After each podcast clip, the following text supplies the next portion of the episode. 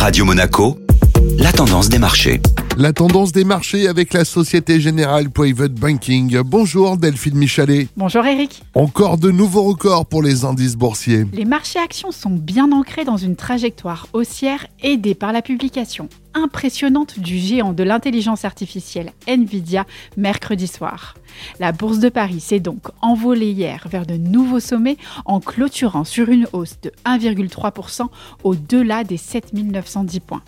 Schéma identique avec l'indice américain SP 500 qui bondissait de plus de 1,6% à la clôture européenne pour inscrire un nouveau zénith à 5065 points. Le titre Nvidia enregistre des profits stratosphériques et s'envole en bourse. Nvidia, géant américain des puces, devenu star de la thématique de l'intelligence artificielle, a publié ses résultats trimestriels mercredi après la clôture de Wall Street et n'a pas déçu les attentes qui étaient pourtant très élevées.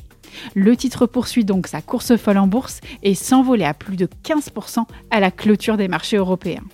Les bénéfices records de Nvidia ont apaisé les inquiétudes concernant les valorisations exagérées des valeurs de l'intelligence artificielle, ce qui a largement stimulé les marchés actions.